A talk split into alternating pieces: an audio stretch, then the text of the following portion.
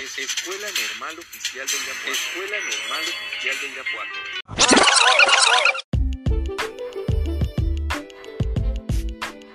Hola, buenos días. Nosotros somos alumnos de la Escuela Normal Oficial Irapuato y nos complace recibirlos con los brazos abiertos. En esta ocasión les vamos a hablar de las diferentes teorías lingüísticas y estas cómo influyen en el desarrollo del lenguaje.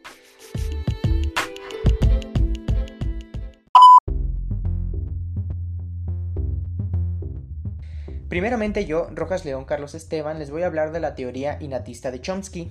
¿Será cierto que como seres humanos ya tenemos instalada esta capacidad desde que nacemos? Bien, pues de acuerdo a lo que dice este, este teórico, como seres humanos ya tenemos la capacidad innata instalada genéticamente para comprender y adquirir de cierta forma el lenguaje, el cual se va desarrollando a través de experiencias y aprendizajes lingüísticos independientemente de las interacciones socioculturales.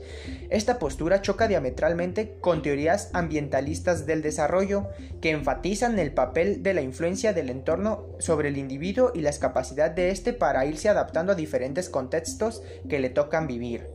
A continuación mi compañera Alma les hablará sobre la teoría de Vygotsky.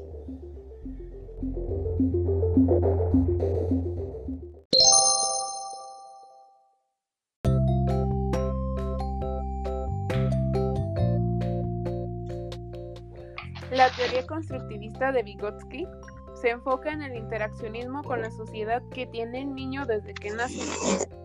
Habla acerca de dos momentos de desarrollo, en un primer momento, las funciones mentales superiores que se manifiestan en el ámbito social o también puede ser llamado interpsicológico y en un segundo momento a nivel individual o intrapsicológico. Un ejemplo podría ser cuando un niño llora porque le duele algo. Su reacción es resultado de una función mental interior porque es una respuesta al ambiente.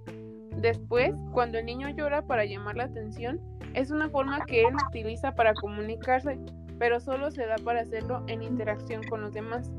A partir de aquí, se trata ya de una función interpsicológica. Cuando entramos en un segundo momento, el llanto ya es intencional, entonces el niño lo usa como un instrumento para comunicarse.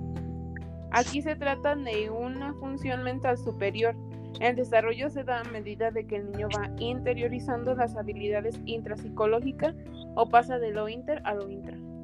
A continuación, mi compañera Sofía nos hablará un poco sobre la teoría propuesta por Brunner.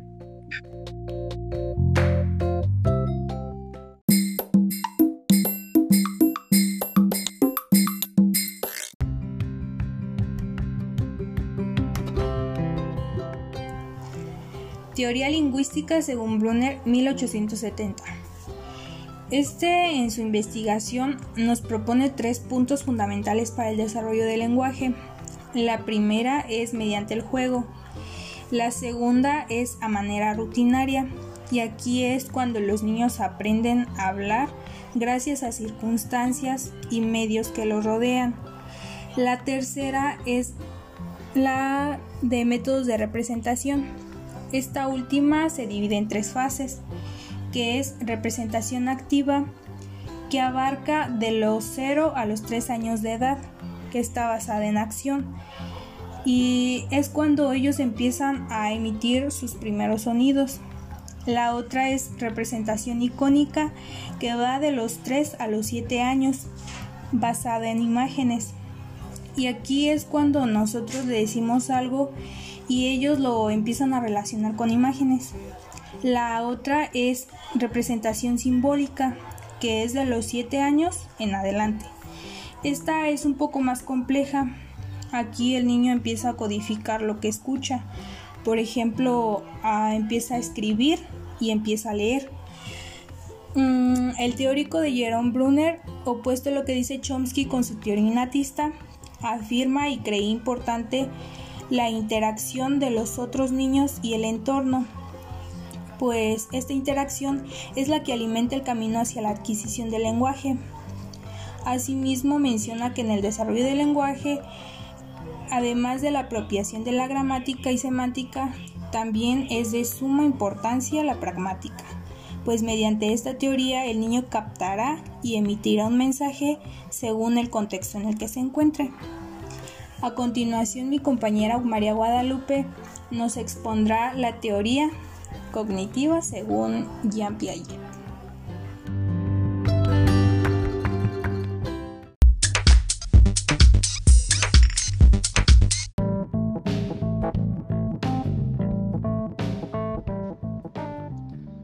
La teoría cognitiva se postuló en 1950 por Piaget. Explica cómo los niños construyen un modelo mental del mundo, entiende el lenguaje como un lenguaje articulado, transmitido por educación y asimila su construcción a la aparición del lenguaje verbal. Dice que el lenguaje no es suficiente para explicar el pensamiento, no es condición suficiente porque las estructuras que la caracterizan tendrían sus raíces en la acción y los mecanismos sensoriomotores. Propio de estas estructuras sería más profundo que los lingüísticos. Por lo tanto, él establece cuatro etapas. La primera da inicio desde los 0 a 2 años, que es la sensoriomotriz. El niño construye un mundo comprensible coordinando sus experiencias sensoriales con acciones físicas. Enseguida sigue la etapa preoperacional, que sigue desde los 2 a 7 años. El niño empieza a representar el mundo con imágenes y palabras y estas reflejan un crecimiento y pensamiento simbólico. La etapa operaciones concretas sigue de los 7 a 10 años. El niño aquí ya puede razonar lógicamente acerca de eventos concretos y clasificar objetos dentro de conjuntos diferentes. Y por último, la etapa operaciones formales, que es desde los 11 años hasta la edad adulta. Aquí el adolescente razona ya de forma abstracta, lógica e idealista.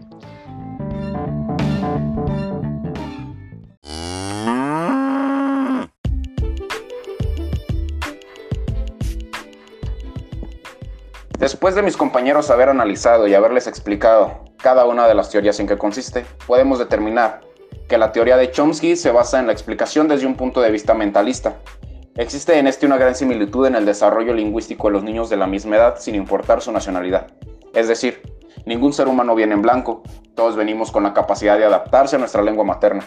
La teoría lingüística innata determina la forma de aprendizaje de dicha forma innata, es decir, de forma natural, sin una necesidad de habérselo enseñado, a diferencia de otras teorías como la teoría conductista, que habla sobre el cómo puede moldear la conducta de los seres vivos mediante la imitación. ¿Sí? Mediante la imitación, como la teoría cognitiva de Jean Piaget, que se basa en cuatro procesos claves para la adquisición de una lengua, que son percibir, memorizar, categorizar y generalizar basándose en un proceso de seguimiento y aprendizaje automático. De esta forma se relacionan patrones pasados y relacionándolos con conductas o sucesos similares teoría que se diferencia entre Lev Vygotsky en su teoría sociocultural. Esta se basa en la necesidad de convivir con más personas, por lo cual desarrollamos estos procesos cognitivos. Sí, gracias a la interacción social y necesidad de comunicarnos los unos con los otros. Y por último, otra de las teorías que se diferencia es igual la pragmática de Jerome Borner, la cual trata de aprendizaje en base al descubrimiento,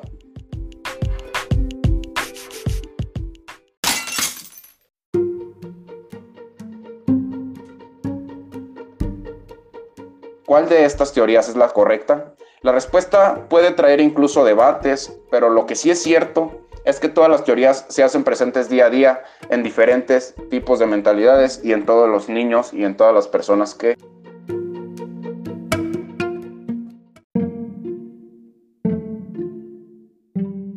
Finalmente, nuestro compañero Enrique concluirá de lo hablado previamente.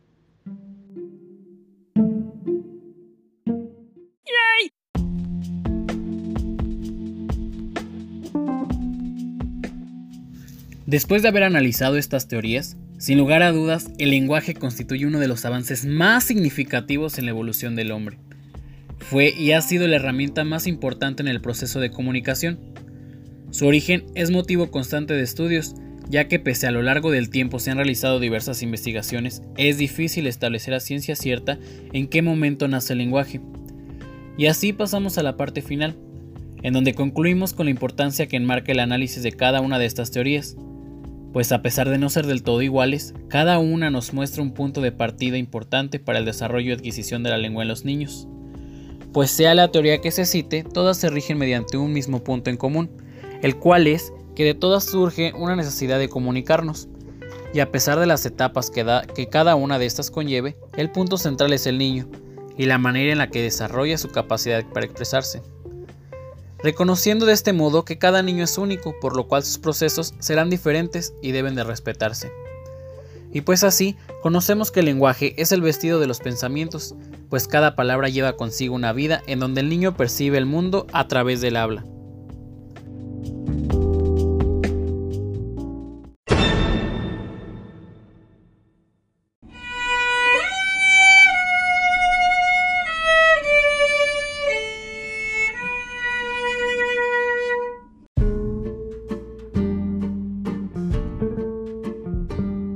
Sin más que decir, esperamos que esta emisión haya sido de su agrado, deseándole así que tengan un excelente día.